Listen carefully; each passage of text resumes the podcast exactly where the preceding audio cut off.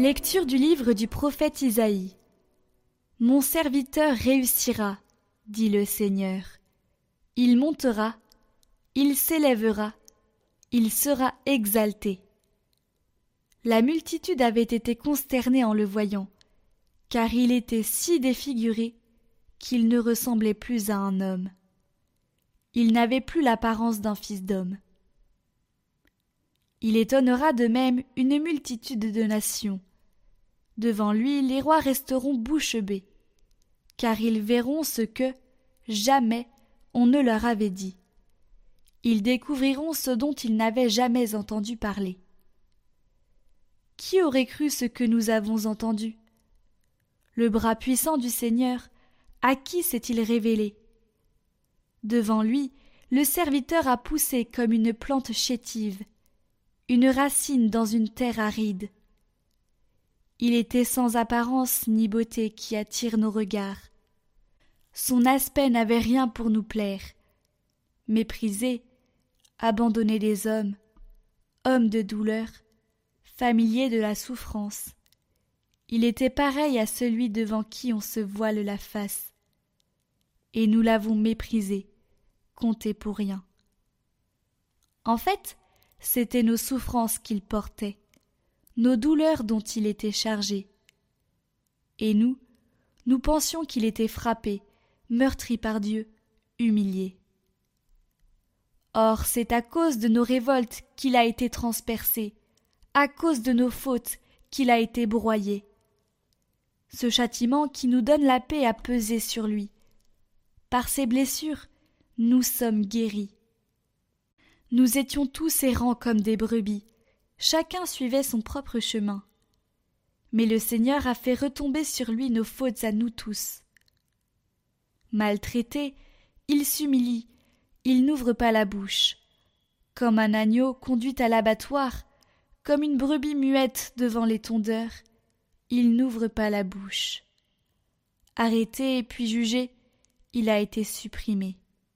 Qui donc s'est inquiété de son sort? Il a été retranché de la terre des vivants, frappé à mort pour les révoltes de son peuple. On a placé sa tombe avec les méchants, son tombeau avec les riches. Et pourtant il n'avait pas commis de violence, on ne trouvait pas de tromperie dans sa bouche. Broyé par la souffrance, il a plu au Seigneur. S'il remet sa vie en sacrifice de réparation, il verra une descendance il prolongera ses jours. Par lui, ce qui plaît au Seigneur réussira. Par suite de ses tourments, il verra la lumière, la connaissance le comblera. Le juste, mon serviteur, justifiera les multitudes. Il se chargera de leurs fautes. C'est pourquoi, parmi les grands, je lui donnerai sa part. Avec les puissants, il partagera le butin car il s'est dépouillé lui-même jusqu'à la mort, et il a été compté avec les pécheurs, alors qu'il portait le péché des multitudes, et qu'il intercédait pour les pécheurs.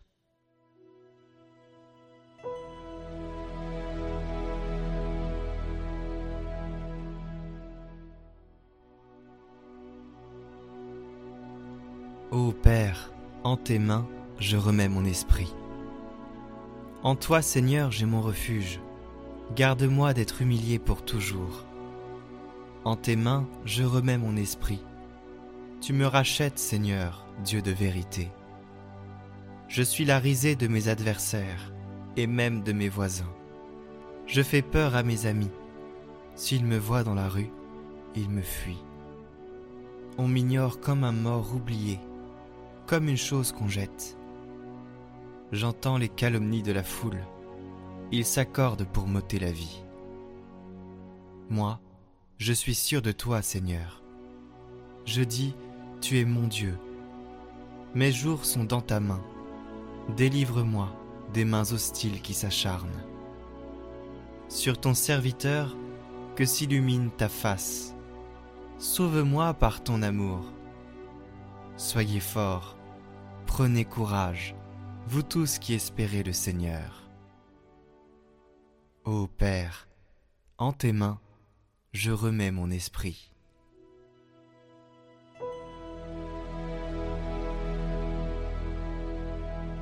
Lecture de la lettre aux Hébreux. Frères, en Jésus, le Fils de Dieu, nous avons le grand prêtre par excellence, celui qui a traversé les cieux. Tenons donc ferme l'affirmation de notre foi. En effet, nous n'avons pas un grand prêtre incapable de compatir à nos faiblesses, mais un grand prêtre éprouvé en toutes choses, à notre ressemblance, excepté le péché. Avançons-nous donc avec assurance vers le trône de la grâce, pour obtenir miséricorde et recevoir, en temps voulu, la grâce de son secours.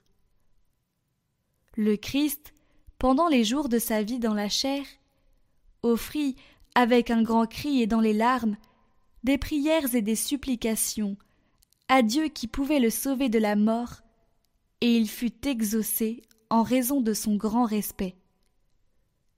Bien qu'il soit le Fils, il apprit par ses souffrances l'obéissance, et, conduit à sa perfection, il est devenu pour tous ceux qui lui obéissent la cause du salut éternel.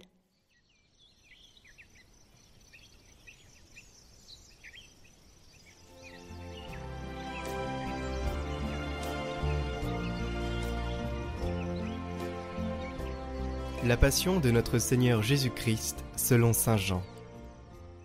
En ce temps-là, après le repas, Jésus sortit avec ses disciples et traversa le torrent du Cédron. Il y avait là un jardin dans lequel il entra avec ses disciples. Judas, qui le livrait, connaissait l'endroit, lui aussi, car Jésus et ses disciples s'y étaient souvent réunis. Judas, avec un détachement de soldats, ainsi que des gardes envoyés par les grands prêtres et les pharisiens, arrive à cet endroit. Ils avaient des lanternes, des torches et des armes. Alors Jésus, sachant tout ce qui allait lui arriver, s'avança et leur dit Qui cherchez-vous? Ils lui répondirent Jésus le Nazaréen. Il leur dit C'est moi, je le suis. Judas, qui le livrait, se tenait avec eux. Quand Jésus leur répondit C'est moi, je le suis. Ils reculèrent et ils tombèrent à terre. Il leur demanda de nouveau Qui cherchez-vous? Ils dirent Jésus, le Nazaréen. Jésus répondit Je vous l'ai dit, c'est moi, je le suis. Si c'est bien moi que vous cherchez, cela laissez-les partir. Ainsi s'accomplissait la parole qu'il avait dite. Je n'ai perdu aucun de ceux que tu m'as donnés. Or, Simon-Pierre avait une épée. Il la tira, frappa le serviteur du grand prêtre, et lui coupa l'oreille droite. Le nom de ce serviteur était Malchus. Jésus dit à Pierre Remets ton épée au fourreau. La coupe que m'a donnée le Père, vais-je refuser de la boire? Alors la troupe, le commandant et les gardes juifs se saisirent de Jésus et le ligotèrent. Ils l'emmenèrent d'abord chez Anne, beau-père de Caïphe, qui était grand prêtre cette année-là. Caïphe était celui qui avait donné aux Juifs ce conseil. Il vaut mieux qu'un seul homme meure pour le peuple. Or Simon-Pierre, ainsi qu'un autre disciple, suivait Jésus. Comme ce disciple était connu du grand prêtre, il entra avec Jésus dans le palais du grand prêtre. Pierre se tenait près de la porte, dehors. Alors l'autre disciple, celui qui était connu du grand prêtre, sortit, dit un mot à la servante, qui gardait la porte, et fit entrer Pierre. Cette jeune servante dit alors à Pierre N'es-tu pas, toi aussi, l'un des disciples de cet homme? Il répondit Non, je ne le suis pas. Les serviteurs et les gardes se tenaient là. Comme il faisait froid, ils avaient fait un feu de braise pour se réchauffer. Pierre était avec eux, en train de se chauffer.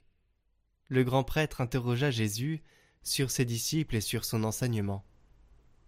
Jésus lui répondit Moi, j'ai parlé au monde ouvertement. J'ai toujours enseigné à la synagogue et dans le temple, là où tous les juifs se réunissent, et je n'ai jamais parlé en cachette. Pourquoi m'interroges-tu? Ce que je leur ai dit, demande-le à ceux qui m'ont entendu. Eux savent ce que j'ai dit. À ces mots, l'un des gardes qui était à côté de Jésus lui donna une gifle en disant C'est ainsi que tu réponds au grand prêtre? Jésus lui répliqua Si j'ai mal parlé, montre ce que j'ai dit de mal. Mais si j'ai bien parlé, pourquoi me frappes-tu? Anne l'envoya toujours ligoter au grand prêtre Caïphe. Simon-Pierre était donc en train de se chauffer. On lui dit N'es-tu pas, toi aussi, l'un de ses disciples?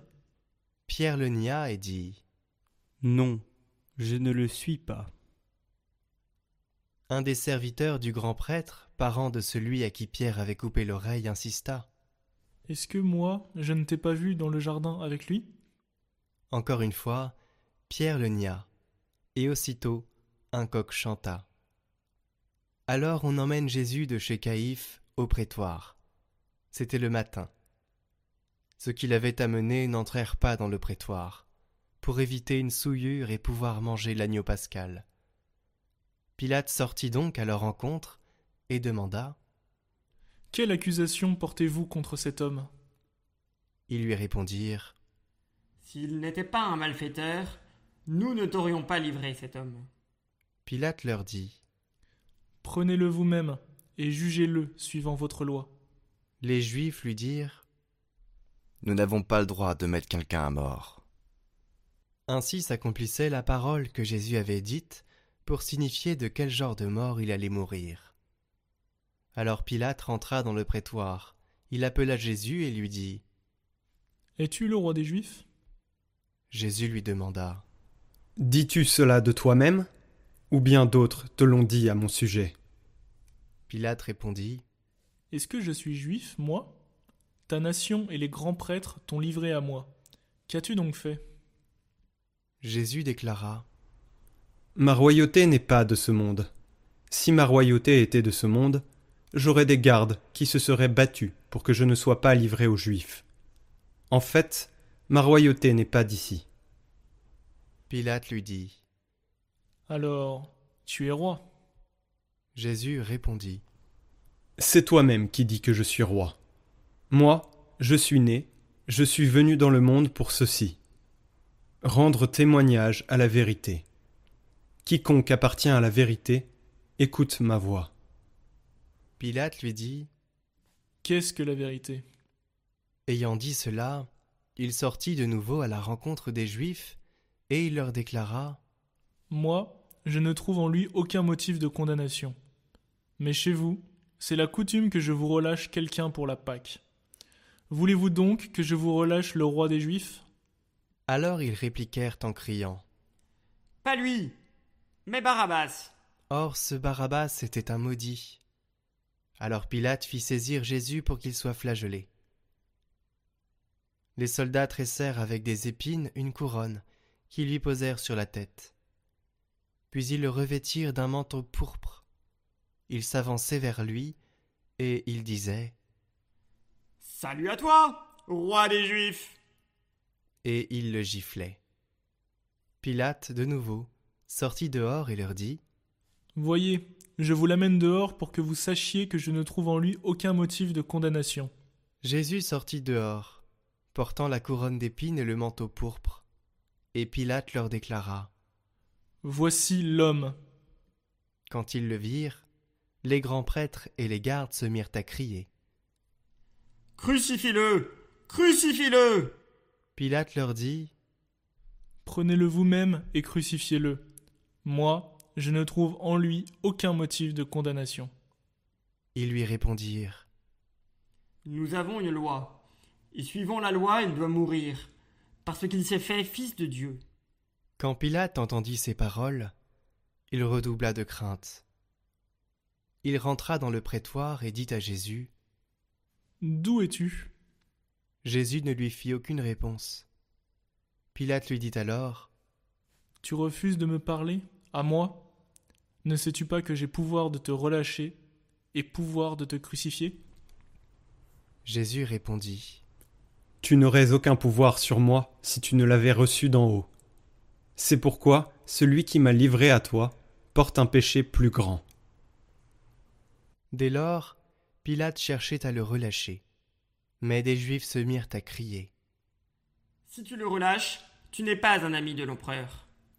Quiconque se fait roi s'oppose à l'empereur. En entendant ces paroles, Pilate amena Jésus au dehors. Il le fit asseoir sur une estrade, au lieu dit le dallage, en hébreu, Gabata. C'était le jour de la préparation de la Pâque, vers la sixième heure, environ midi. Pilate dit aux Juifs Voici votre roi.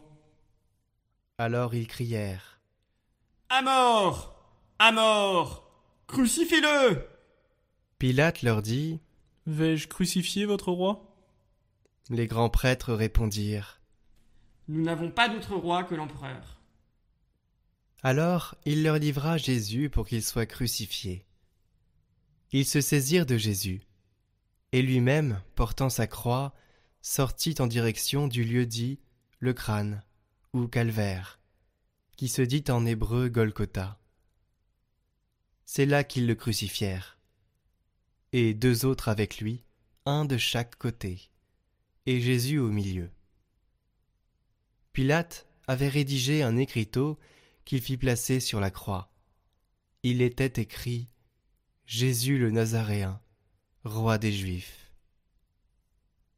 Beaucoup de Juifs lurent cet écriteau, parce que l'endroit où l'on l'avait crucifié, Jésus était proche de la ville, et que c'était écrit en hébreu, en latin et en grec.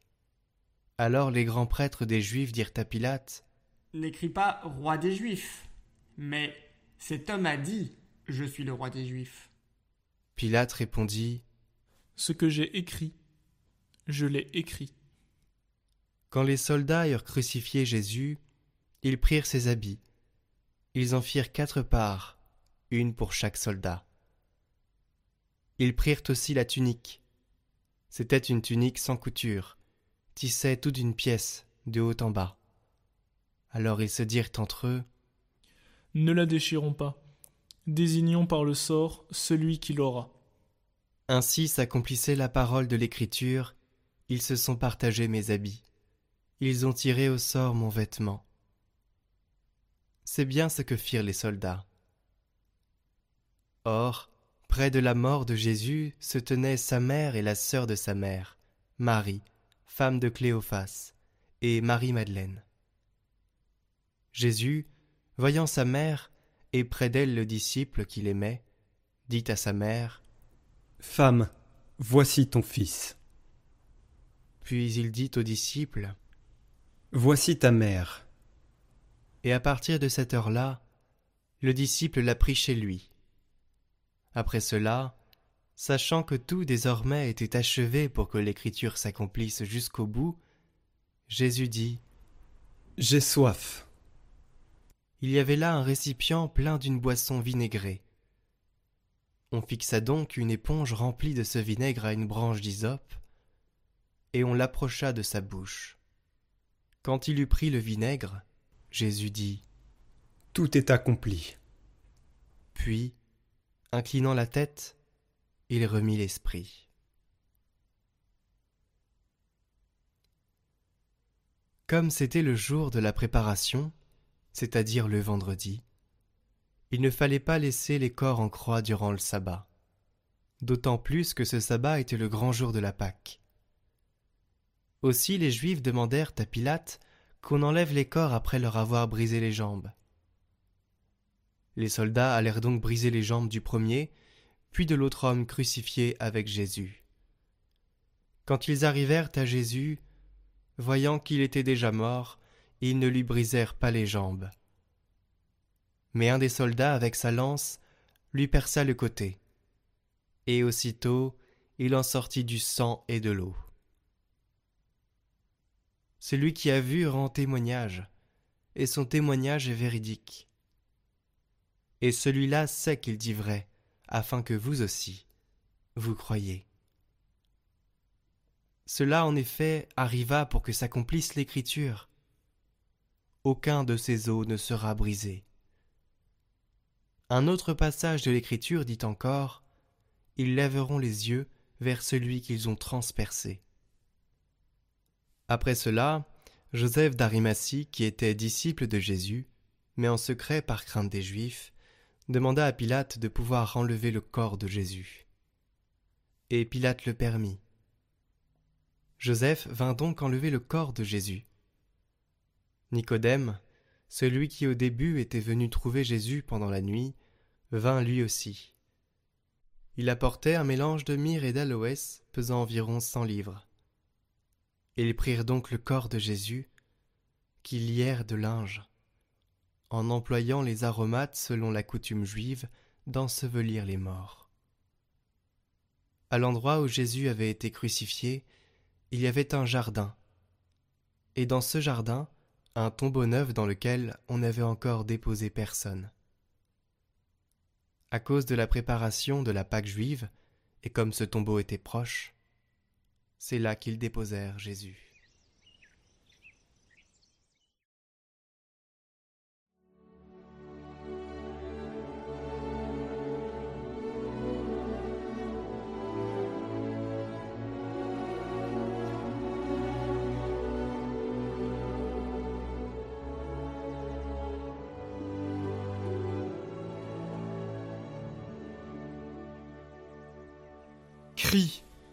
Déchirements, pleurs, clous, insultes, crachats, vinaigre, lance, et surtout ce grand silence, car le Verbe de Dieu ne parle pas. Celui par qui tout a été fait se tait. Devant ses agresseurs, ceux qui revendiquent, qui crient, ceux qui rient, qui pétitionnent pour un brigand, Barabbas, il n'ouvre pas la bouche. Insulté, il ne rend pas l'insulte. Maltraité, il ne fait pas de menaces. Le Verbe de Dieu ne commerce pas avec le mal. Lui qui est au-dessus de tout, qui vient de Dieu et retourne à Dieu, lui qui a tout fait, ne peut entrer en relation avec ce qu'il ne connaît pas, le péché. Avec le mal, il ne discute pas, mais il le porte sur ses épaules. Il ne le regarde pas, mais le traîne, le maîtrise et le détruit. Il n'aime pas le péché, et ce qu'il n'aime pas, il ne le regarde pas. Il ne regarde que ceux qu'il aime, les pécheurs. Il aime Pilate, il essaie de faire germer en lui ce qu'il peut y avoir de bon. Mais le désir de pouvoir, la pression de la foule, rend aveugle le gouverneur qui ne peut reconnaître que la vérité est en face de lui. Qu'est-ce que la vérité? s'exclama-t-il. Jésus va mourir, certes, il le sait. En se taisant, il est exemplaire. Il meurt dignement, ses dispositions intérieures rendent sa mort éclatante aux yeux du monde. Il nous montre quel chemin suivre pour mourir, une acceptation, non pas une résignation. Dans sa passion, le Verbe de Dieu nous apprend à mourir en silence. Silence seulement, donc Non, car le Seigneur nous aime et veut nous aimer jusqu'à la fin. C'est sa façon à lui de nous aimer. Il parle et cela est. Ainsi le Verbe de Dieu sur la croix va se mettre à parler. Du haut de la chair de la croix, le Verbe de Dieu prêche. Il crée, et par lui tout est, tout est encore fait. Il attendit d'être sur la chair de la croix pour nous livrer son dernier testament. Hier, il nous laissait le mémorial de la charité, aujourd'hui, il nous donne les moyens de la vivre. Dans l'évangile de Saint Jean, quatre paroles du Christ vont nous être livrées. Voici ta mère, voici ton fils, j'ai soif, tout est accompli. Voici ta mère, elle est debout près de la croix, par son obéissance filiale, la Vierge Marie réalise le parcours de ceux qui veulent suivre le Christ. Elle est un modèle. Par le don qu'elle fait au Père de son Fils, elle accomplit sa vie de fille de Dieu. C'était sa mission particulière à elle, en devenant mère du Fils, elle devenait fille de Dieu. Aujourd'hui debout, Marie offre son Fils au Père, dans cette même offrande que le Fils fait de lui-même. Tout converge vers la croix et s'oriente vers le Père. Ainsi, pour la Vierge des douleurs, sa vie filiale s'accomplit aujourd'hui, au pied de la croix. Sa maternité maintenant est autre, elle devient la mère de ceux qui suivent Jésus jusqu'au Golgotha, au pied de la croix. Voici ton Fils. Privilège du disciple bien-aimé, non. Mais chemin de ceux qui portent leur croix et veulent la configurer à celle de Jésus-Christ. Il, appartient maintenant à la mère, à l'Église, d'éduquer ses enfants, de les ouvrir à la vie par les sacrements qui jaillissent de son cœur, de son Fils, et de tout mettre en œuvre pour que nous devions tous des fils de Dieu. Et fils de Dieu, nous le sommes aujourd'hui par la croix. Tout est accompli. Le Fils nous donne aussi sa soif pour le salut du monde. J'ai soif. Car oui, frères et sœurs, cette soif du Christ est toujours actuelle, elle est même nôtre. Tout est accompli, tout est en place pour que nous puissions devenir des enfants de Dieu par celui par qui tout a été fait. Jésus nous demande de poser un acte de foi. Jésus a soif du salut du monde, mais il ne peut avoir soif à ma place.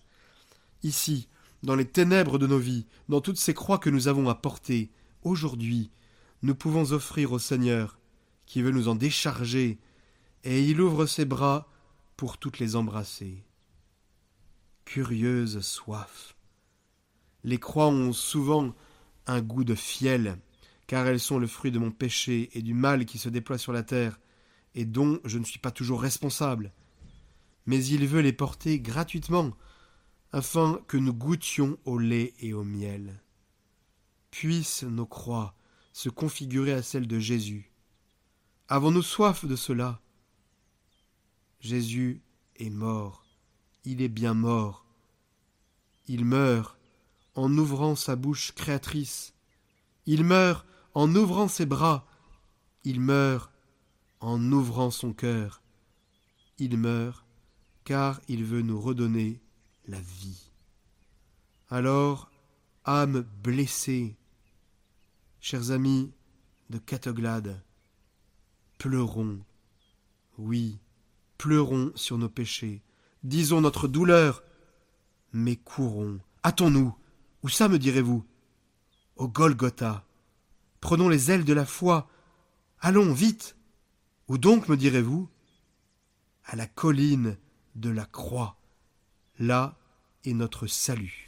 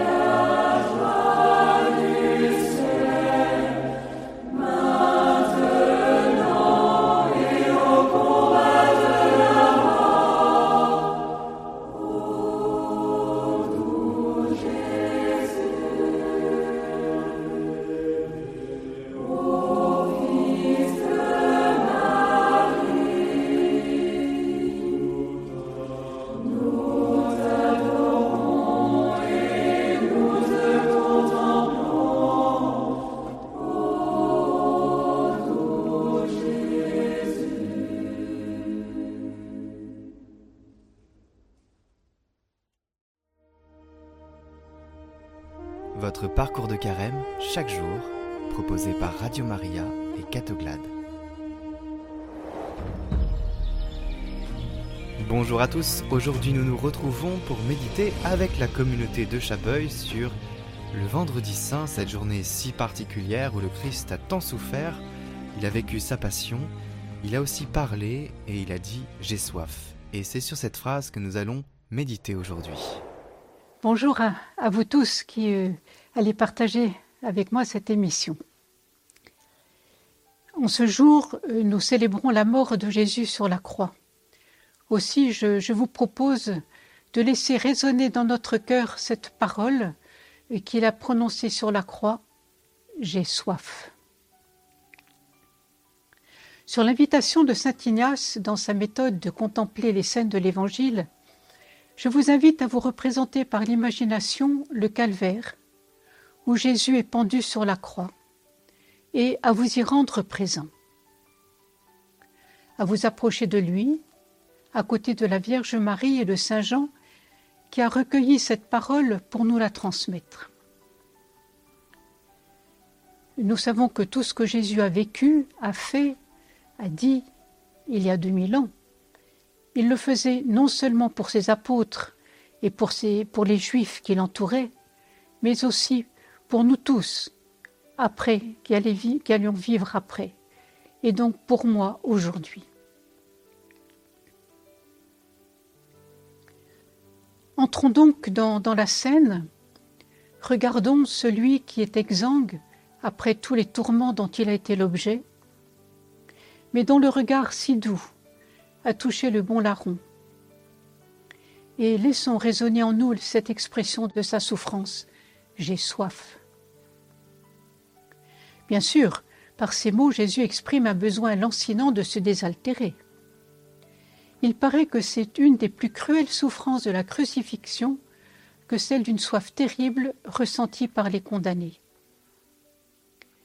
Mais c'est surtout une autre soif qui le tenaille celle de son cœur qui nous aime d'un amour infini, sans aucune limite, et qui a soif d'être aimé en retour. C'est comme s'il nous disait Voyez jusqu'où je vous ai aimé. J'ai pris sur moi tous vos péchés.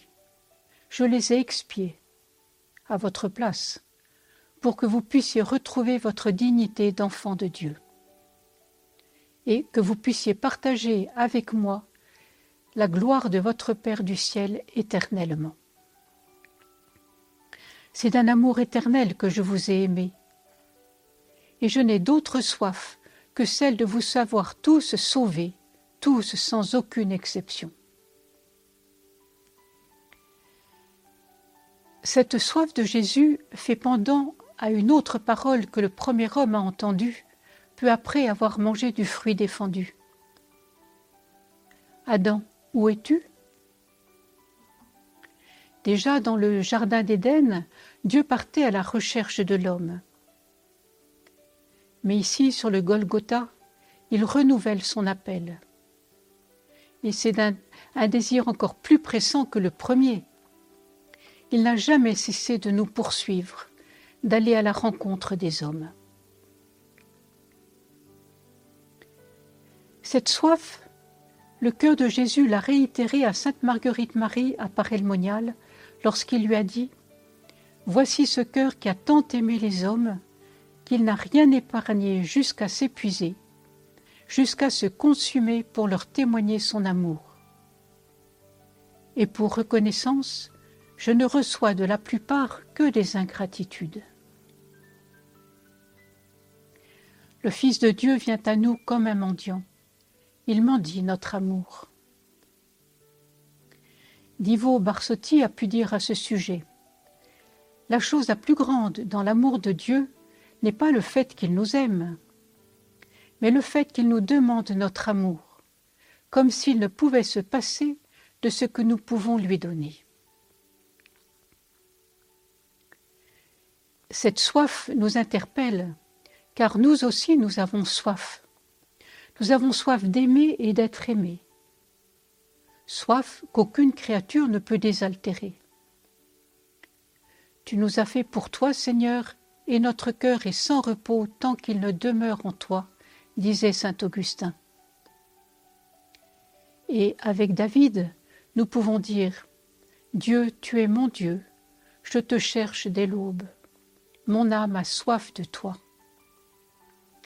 Après toi languit ma chair, terre aride, altérée, sans eau. Nous avons en effet soif d'amour, soif de vérité, de justice, de bonté, de beauté. Nous avons soif de cette eau vive que Jésus proposait à la Samaritaine. Cette soif est inscrite dans le cœur de l'homme parce qu'il a été créé par Dieu et pour Dieu qui ne cesse de l'attirer à lui. En lui seul, l'homme trouvera la vérité et le bonheur qu'il cherche sans arrêt. C'est là le sens de sa vie. Au pied de la croix, la Vierge Marie a entendu l'exclamation de son divin Fils. Et avec quel amour et avec quelle adhésion à la volonté du Père, son cœur si pur et si ardent de mère aura-t-il répondu demandons-lui la grâce d'y répondre à notre tour avec une grande générosité.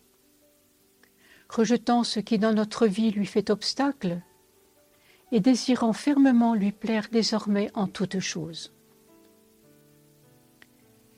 Disons-lui aussi notre volonté de partager sa soif du salut des pécheurs, en cherchant à communiquer autour de nous et à tant d'hommes qui l'ignorent encore la bonne nouvelle du salut que le Christ est venu opérer par sa passion et par sa résurrection.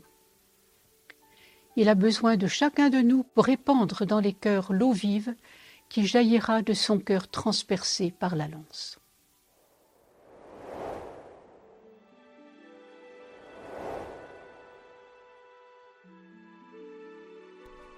Et demain, nous nous retrouvons pour le samedi saint, une journée sans messe, où le Seigneur eh bien, descend dans les enfers et remonte, où on attend la victoire dans le silence, dans la tristesse aussi, mais dans l'espérance.